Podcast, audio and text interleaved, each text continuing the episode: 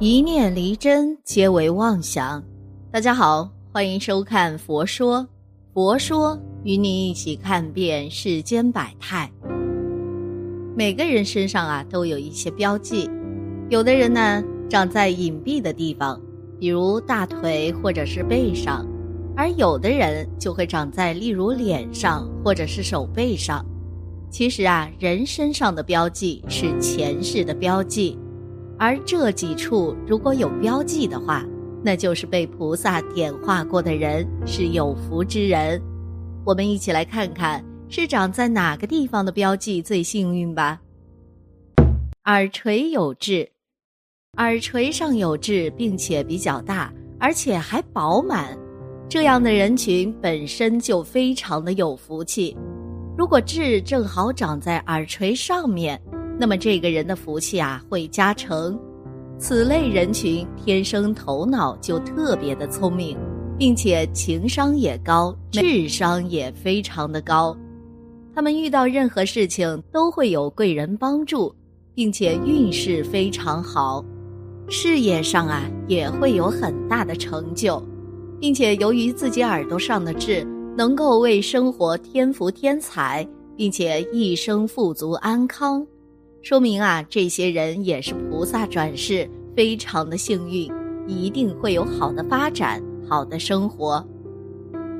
眉心有痣，在眉心处有痣的人会非常有福气，并且这痣的名字也叫做福气痣。由此可见，此人的运势会非常好，并且财运也会很好，一生中会没有忧愁。并且婚后的生活也会非常的愉快，尤其是这个痣长在自己的眉毛上方，那么代表着富贵。这一类人群天生就拥有着菩萨的心肠，所以对于看到别人受苦，能够感同身受，喜欢帮助别人，同时福报也很多。如果眉毛的下边长痣，那么说明自己的事业会非常好。并且很有福气。手指有痣，而如果手指头上以及头上都会有痣，那么代表着这个人是菩萨转世了。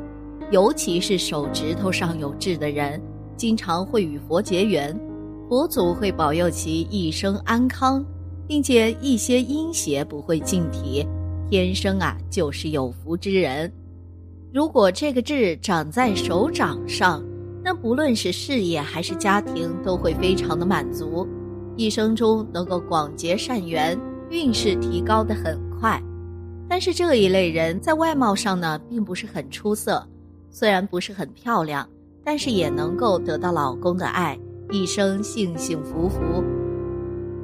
左边眉毛长痣。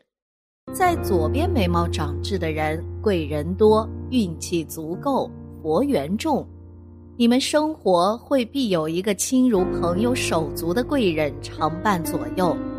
人到中年有旺富的流油，这类人身上可以多佩戴一些佛珠或者玉佩，帮助佛缘来留住财气，不易流失。脖子的正中有痣，脖子的正中有痣的人呐。不管是做官场的还是经商的，都会有很好的发展，都可在中年之后都会有发达的预兆，从来不会和人有计较，因为你们的人脉多，人脉多反而让自己的事业以后带来方便，甚至容易相处，这些呢都是因为你们离不开佛缘亲近的关系，所以都会带来事业成功，帮助很多的人。所以在这些特定部位长痣的人呐，受过菩萨点化，性情会变得非常清淡平和，而且能够一生被保佑，是享福之人，也是我们常说的命好的象征。命中有福要惜福，生命中所有的命运馈赠给我们的，哪怕是一分钱、一句话、一杯水，都是赠予我们的福报。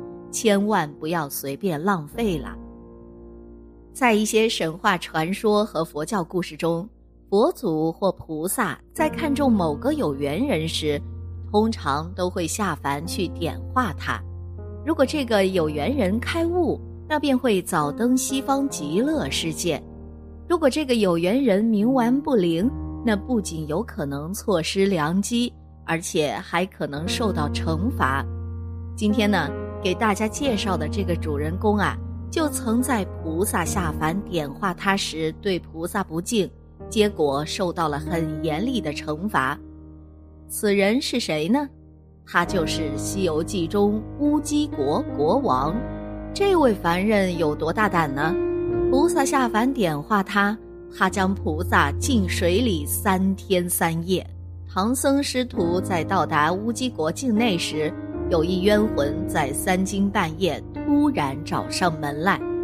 唐僧与他经过一番交谈，才得知这冤魂呐，乃是乌鸡国国王，而宫中那位冒牌国王其实是一位妖道。五年前，乌鸡国大旱，国王日夜焚香祷告。终南山来了一位道士，这道士不仅能呼风唤雨，而且能点石成金，简直无所不能。国王让他登坛做法，这道士果然求来了大鱼。国王与他结拜为兄弟，同寝同食。没想到两年后，这妖道竟把国王推入井中，占了他的江山，霸占了他的妃子。乌鸡国国王被投入井中后，幸得井龙王相救，护得他尸身安全，然后又借夜游神之力，才得以见到唐僧。同时呢，夜游神还告诉乌鸡国国王，唐僧的大徒弟孙悟空能助他复仇。于是乌鸡国国王的冤魂便去求唐僧帮忙了。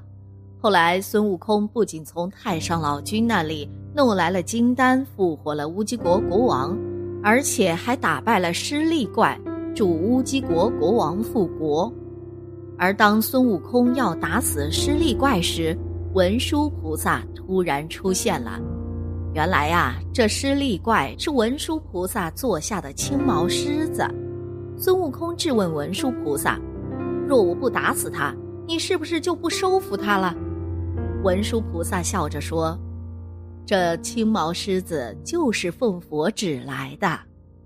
孙悟空说：“这孽畜成精，侵夺地位，还是奉的佛旨？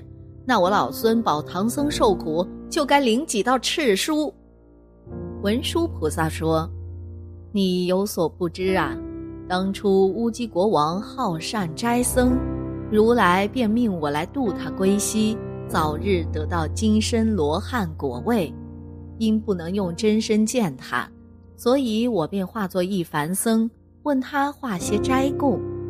结果在交谈过程中，他被我言语为难，便把我用绳子捆了，送到了玉水河中，禁了我三天三夜。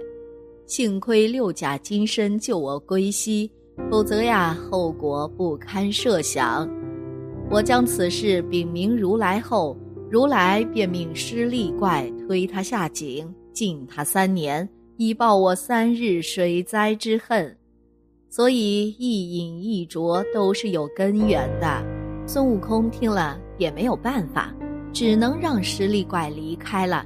谁让乌鸡国国王曾得罪过菩萨呢？红衣大师说：末法时代，人的福气是很微薄的。若不爱惜，将这很薄的福气享尽了，就要受莫大的痛苦。为什么世上有些人家财万贯、富比王侯？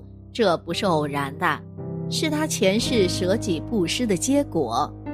前世所修的福德，对这世来说是有一定的。